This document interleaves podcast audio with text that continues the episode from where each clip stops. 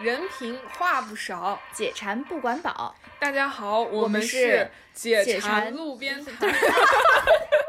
我我觉得不用录整齐了，这样挺好。哎，其实其实这种这种挺有意思的，就觉得我们在录节目里面出了车祸。嗯嗯嗯，哎，大家好，我们是解馋馋路边边摊。大家好，我是小曹同学。我是冰岛，我们今天请来了一位特邀嘉宾。Hello，我是包文。哎，好，今终于天录，终于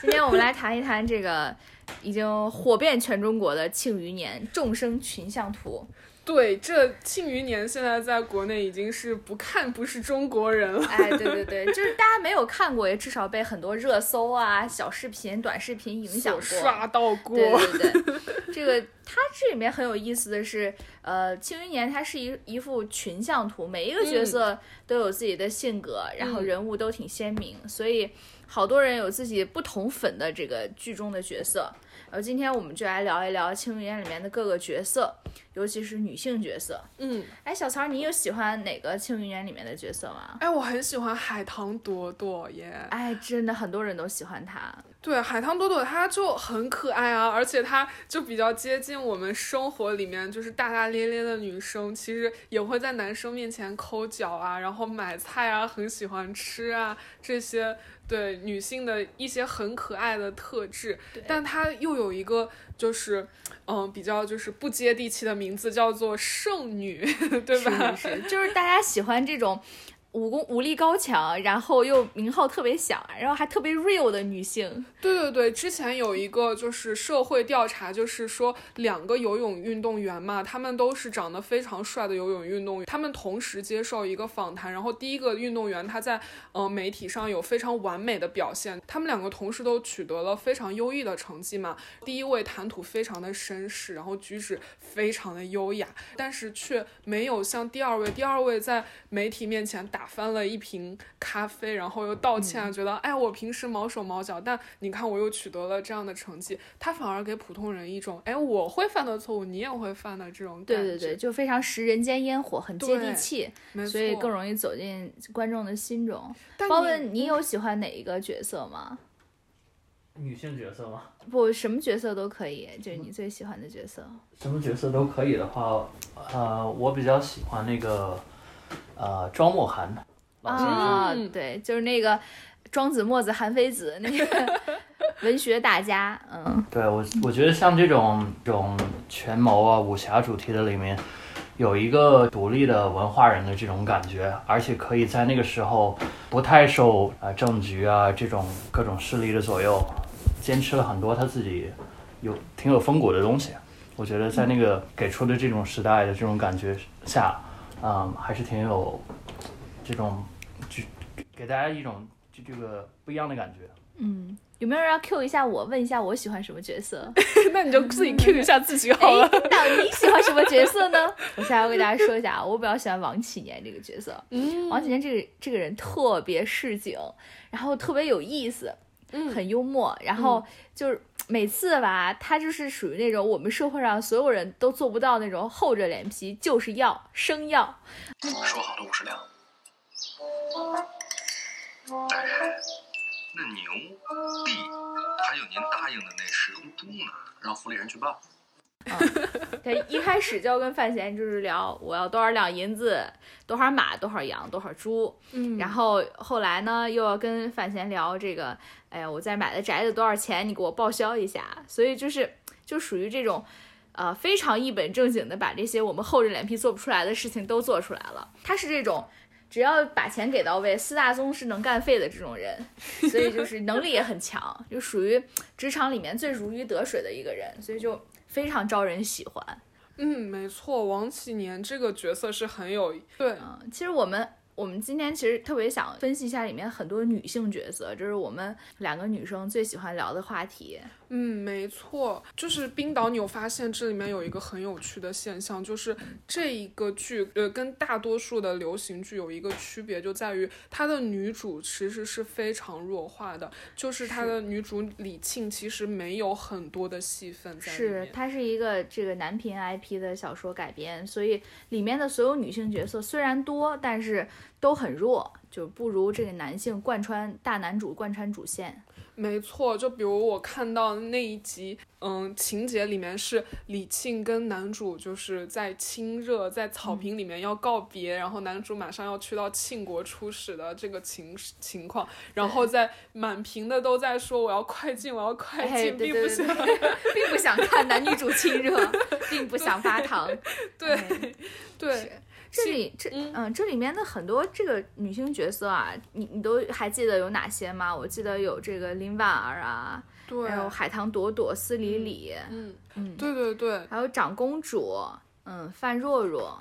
还有这个叶灵儿，还有这个那个皇帝，他去这个别国出使的时候，那个皇帝战斗 斗，对对对，哎，其实我一直都在想，就是说齐国的皇帝他到底是一个男性还是女性？我到最后都没看明白。是个女性，因为一开始大家就能看出来，其实是个女性了，但是是女扮男装，嗯，哦，她是一个女扮男装的角色，那她跟司礼礼是有感情线在里面的吗？完全不知道，我们就期待一下第二部吧，对，对，她不是跟范闲有感情线吗？哦，really？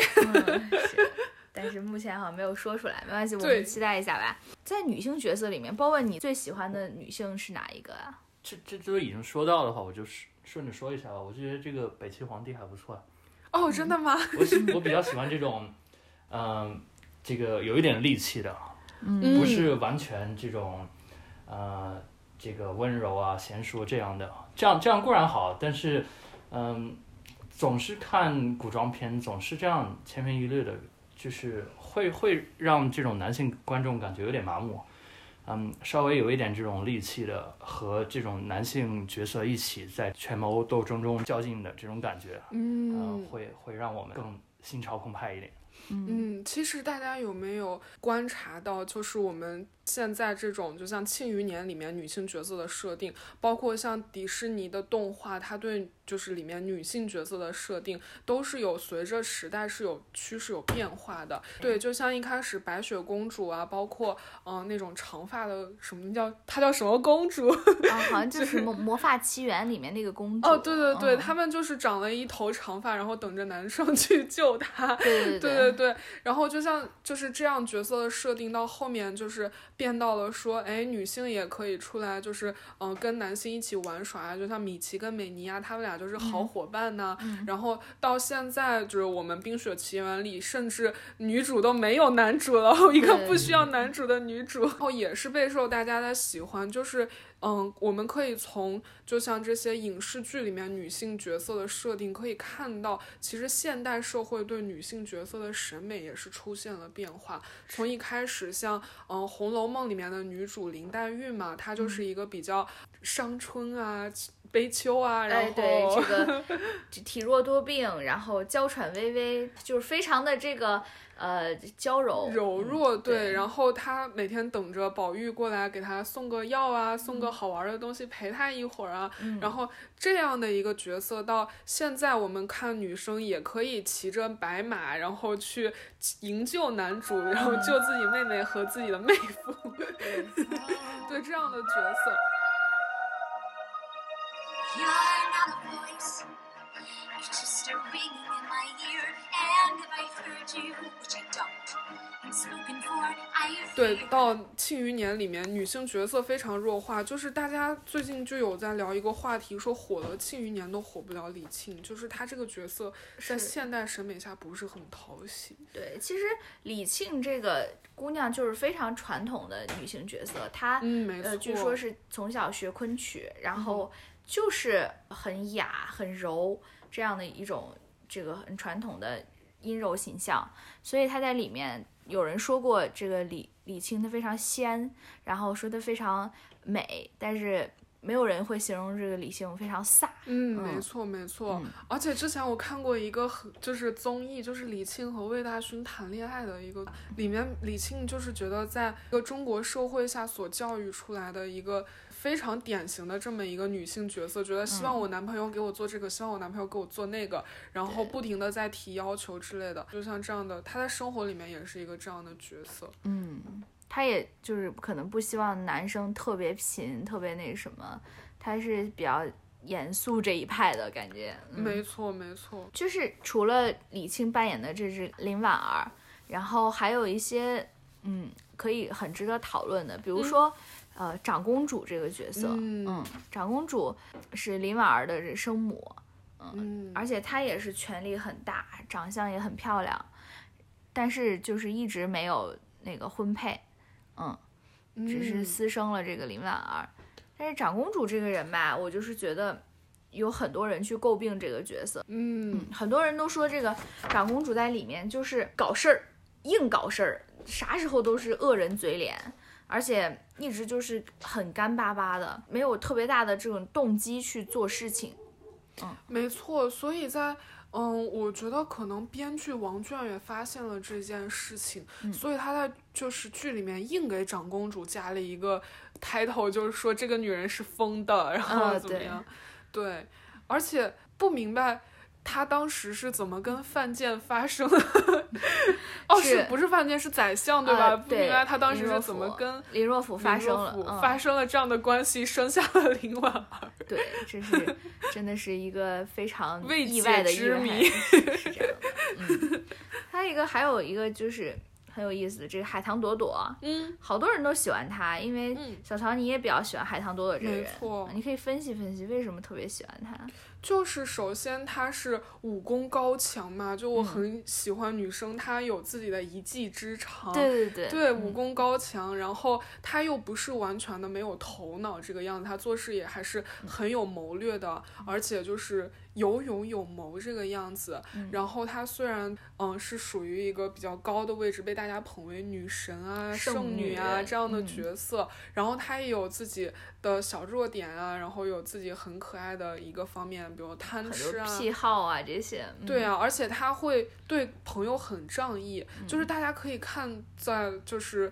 情节里面有很多暗示，就是海棠朵朵跟范闲有一有千丝万缕的感情线，对吧？但是他知道司礼礼就是他的好姐们儿，就是是喜欢范闲，就很明确的喜欢范闲，他还是会创造机会给司礼礼和范闲这两个人，让他们独处，然后这个样子。对，然后我觉得他做事就是非常的有分寸，他性格又很可爱，然后又貌美又有技能，你说怎么能不讨人喜欢呢？是，而且海棠朵朵这个这个人物其实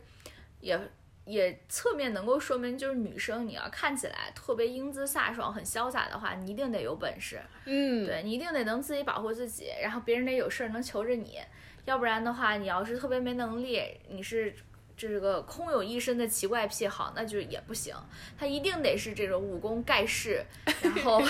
哎，然后武艺高强才可以。他没错，没得有错得有这种就是特别有能力的人，才能特别有魅力。对，哎，其实就是，嗯、社会发展到现在，就像女权组织他们在网上讨论来讨论去，然后我有听过有一派的观点，他们是会认为，就是现在社会对于女性的审美，就是像这样，就像海棠朵朵呀，包括，嗯、像很多的。《甄嬛传》里面的甄嬛呀，嗯然后之类的，他们对女性的要求有有一些过于高了，就是嗯、呃现在的社会审美它偏向于觉得女性，啊，你又要就是处理好家庭的事务，你在外面又要身怀绝技，能够杀敌，然后回家就是又处理得了孩子，换得了尿布，然后在那个老公身边又逗得了小三儿，能哄老公开心，就是对女性的角色要求有有一点过于高。嗯，来呀，一起上天啊！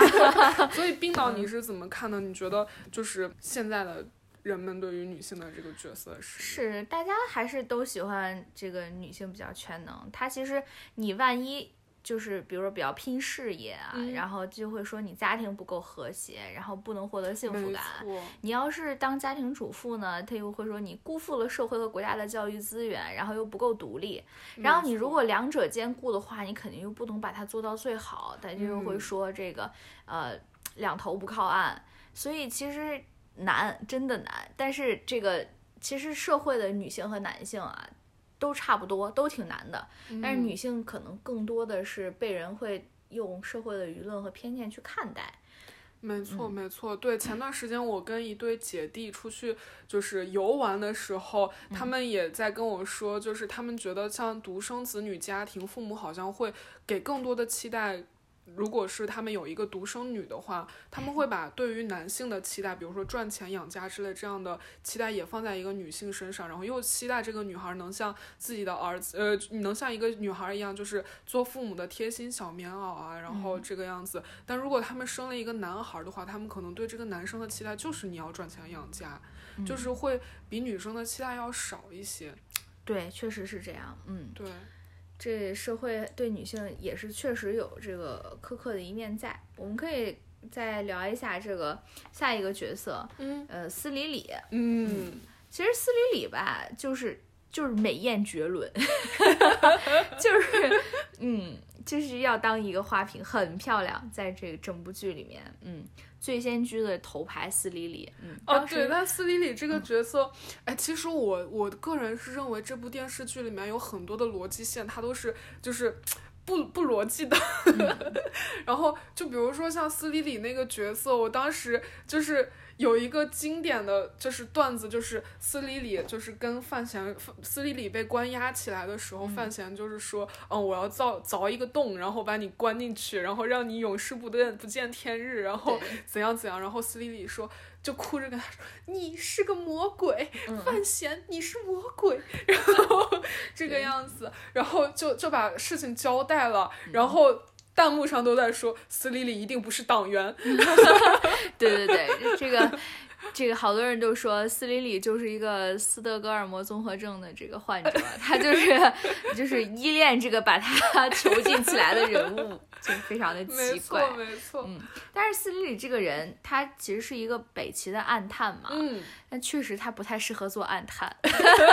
他也没有什么很坚定的心智，他就是漂亮，漂亮的人可能就比较容易勾结到权贵这样，嗯，没错。而且对北齐国家的这个就是布局，我也是有有一些没看懂。虽然说斯里里是就是在剧剧中的角色设定是有把柄在他们手上，说她是好像北齐的一个战败国的公主，是这个样子吗？是她是她好像是以前也是这南庆，她好像还有个弟弟是怎么样？对，这我们就不剧透了，她应该是有有软肋在握在北齐可是皇帝手上，对北齐就把自己的就是本身对自己有一些心怀仇恨的这么一个人，嗯。就是派到了另外一个国家去做暗探，就是这个做法也是有一点没看懂，然后而且就很相信斯里里的这个能力啊什么的，就是觉得你一定不会叛国吗？觉得他们这个国家的高层领导人的角色，是 是是。呃，其实我还特别想聊一下范若若这个角色，嗯就范闲的妹妹。嗯，她其实我在剧中都没有看出她为什么是京都第一才女。嗯，没错没错，她是挺冰雪聪明的，范闲说什么她立马就能反应过来，而且她也有一些这个为范闲考虑和做的一些贡献，但是我没有看出来她到底哪儿有才，也没有表现。其实，在剧中，没错，没错，他所有的事情都在说，我哥怎么样我就支持他，我哥怎么样就支持他。但具体你为什么要支持你哥呢？好像也没有什么就是具体的表现。对他唯一好像有一点谋略的就是他假装去投靠太子，结果还被太子识破了。是的，所以其实怎么说，就是看不出来她到底这个才女她文才在哪儿，而且感觉范家真的是不知道出了什么奇才。这个范思哲他是。京城第一会计，然后范若若京城第一美女，然后到范闲京城第一诗仙，没错，诗这个诗神就，上辈子拯救了银河系。是啊，这 范家真的是很厉害，嗯，什么好事都让他们摊上了。嗯、然后其实我还还有一个那个就很很偏僻、很陡峭的一个角色，就是叶灵儿。嗯嗯，叶灵儿她是她是那个京都守备的女儿，嗯，对叶崇的女儿。然后她一直在婉儿身边，你觉得这角色你怎么看？哦，我觉得这个角色好像在第一季里面没有起到太大的作用，嗯戏份也没有很多。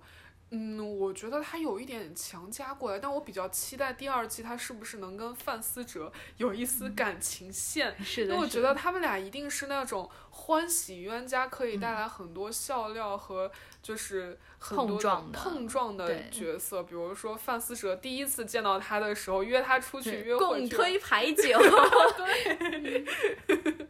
是叶灵儿这个人，就是他在第一季的时候让人太莽撞了，然后很多次也坏了很多事儿，就让人觉得这人怎么没脑子。然后，但是其实他莽撞也是算这个武艺高强，而且这个非常古道热肠的一个人，所以也不算太讨厌这个角色。对她嗯生活里面很像我们，就是可能每一个女生都都需要的一个闺蜜的角色。对对对，对，这个这部剧里面，其实你说叶灵儿，她她是一个正派型人物，但是他也做了很多这个属于说对抗剧情、对抗主角的事情，比如说他不嗯告诉这个范闲到底是谁要刺杀他或者怎么样。嗯但是这部剧也有一个好处，就是他正义邪，邪义正的这种。你像当时那个呃，在这个牛栏街刺杀的时候，杀了那个北齐高手，他也曾经对滕子京的儿子特别呃喜爱，特别宠。所以说，没有一个人是真正意义上的坏人。然后每个人也都有把柄，有动机，然后也有自己的不得已。所以嗯，这这也就是现在我觉得国产剧进步很大的一点，就是咱们没有所谓的正派反派了，没有所谓的纯坏嗯纯好人了。错嗯，每个人都他会有自己的这些苦衷，然后自己难言之隐，自己的心理动机，所以而且没有一个人就是纯的光伪正。嗯，嗯嗯，这个是很好的一个进步。嗯，没错，没错。而且就是我觉得里面还有一个人物比较有意思的，就是陈萍萍。哎，对，陈萍萍这个也是听起来很阴柔的一个一个名字。对，哎，其实我很喜欢她的，就是这个演员。嗯对她之前在一部反腐剧，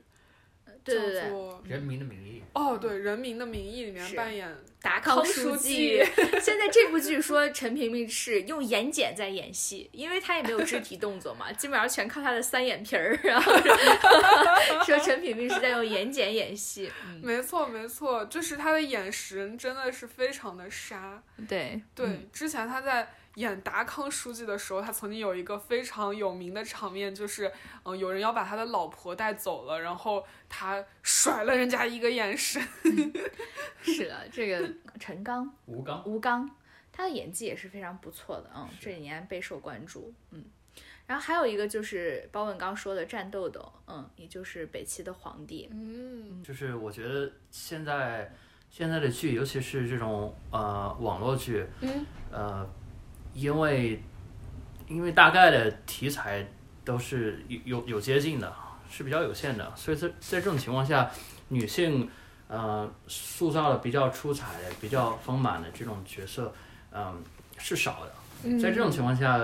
嗯大家还都喜欢看这种美女啊，或者是这种这种标准的特别仙的或者怎么样这种时候，嗯，有这种角色出出现，其实是会让整个剧变得更更充实一点的，嗯嗯嗯就避避免了就有进一步的落入俗套。所以说，我觉得战斗的这个角色，嗯，对于这个《庆余年》整个剧来说是一个挺挺好，起到一个挺好的作用。然后对这个。呃，很多男性的观众来说，也是一个，也是一个比较口口味的一个比比较好的调剂啊。呃 觉得这这个方面就不让我们会嗯看这个看几集之后，又感觉有审美的疲劳，嗯、会会感觉这个嗯有一定的这个丰富的感觉，而且会这个会冲击到我们。嗯。嗯，没错没错。是我还有一个很很喜欢的角色啊，就是也是很偏僻的一个角色，是大宝。哦，大宝是 是让我觉得，嗯，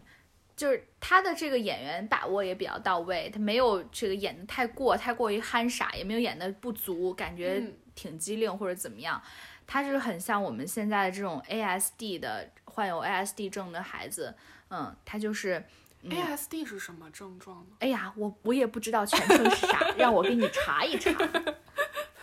就是我们对沟通还有社交、社交互动有问题的孩子，大宝这个角色让我们嗯想到很多现在患有 ASD 孩子，也就是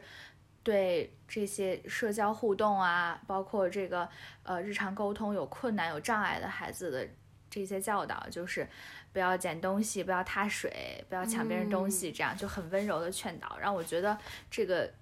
这个是非常温情的一个设置。要不然呢，嗯你爹也会骂你的。你记得一定不要在路上随便捡东西吃，知道了？不要踏水。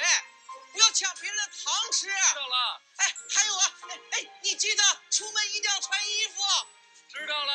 啊！OK，在这个我们聊完这么多女性角色，在节目的最后为大家普及一下这里面一些女性角色特别爱用的口红。